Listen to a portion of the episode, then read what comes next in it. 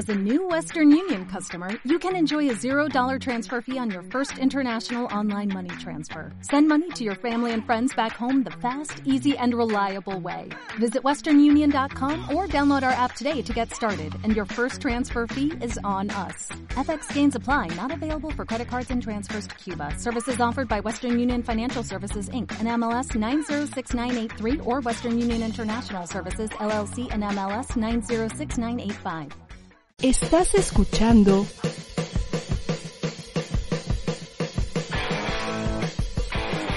ADR Networks.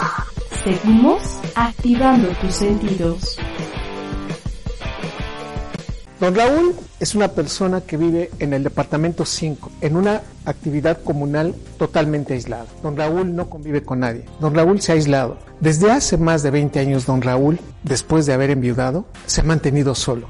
Y nos hemos dado cuenta poco a poco que su vida, su calidad de vida, ha disminuido. Le hemos querido ayudar, pero don Raúl definitivamente no se deja ayudar. Su mal humor y a veces la forma grosera con la que a veces puede convivir hace que prácticamente se venga aislando. Don Raúl es una persona sola. Don Raúl le cuesta mucho trabajo, mucho trabajo tener empatía con los demás. ¿Cuál es el efecto de la soledad en el cerebro? ¿Por qué no es buena la soledad en la vida? ¿Qué tal? Yo soy Eduardo Calixto y esta es tarde noche de Neurotweets. Bienvenidos aquí en ADR Networks, activando tus sentidos.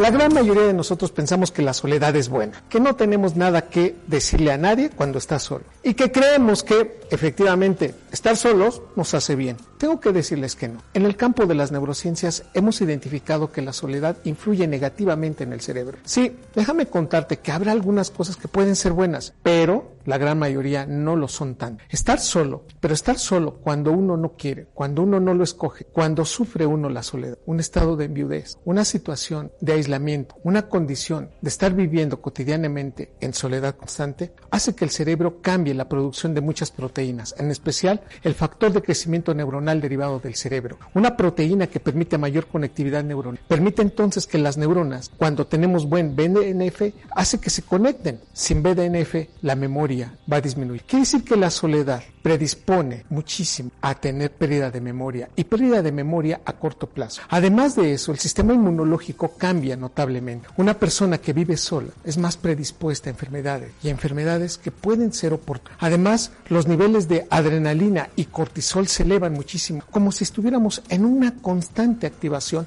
de estar identificando riesgo y peligro. La soledad no es buena cuando nos toca vivirla de una manera cuando no es voluntaria. Aquí estás la soledad puede ser bien llevada si nosotros identificamos que queremos hacerlo, pero si esto no es así, va mermando la memoria, va generando disminución de redes neuronales que poco a poco y gradualmente hacen que el cerebro vaya perdiendo la motivación y factores que gradualmente hacen que el cerebro se vaya aislando. Pero también en este campo de las neurociencias que es maravilloso, se ha identificado que las redes neuronales, de, específicamente de las áreas de la conexión entre el lóbulo temporal y el lóbulo frontal, se empiezan a sobreactivar. De tal manera entonces que esa región del cerebro hace que se sobreinterprete estímulo. La gran mayoría de nosotros podemos leer un mensaje y darle una interpretación o escuchar a alguien y decirle, es que tú me quisiste decir esto. Pero cuando una persona está en un estado de soledad, hace que este factor, que este digamos, elemento siempre se interprete de manera negativa. Por lo tanto, una persona en soledad siempre va a ver cosas negativas, siempre se va a equivocar a su favor y siempre va a decir que hay un culpable, que no.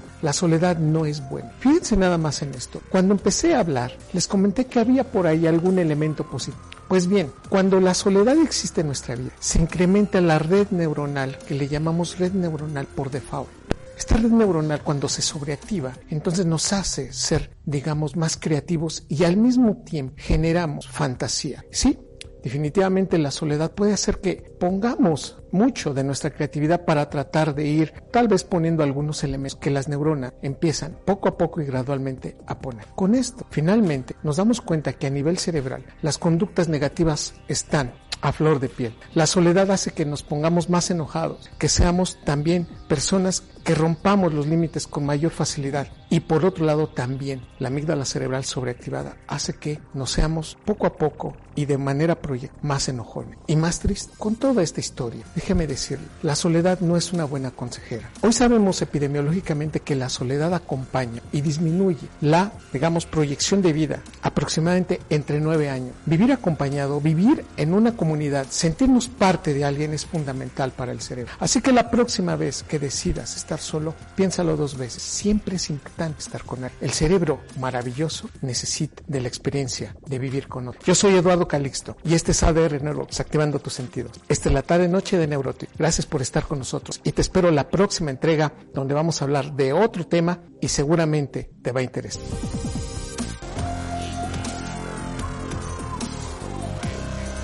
Estás escuchando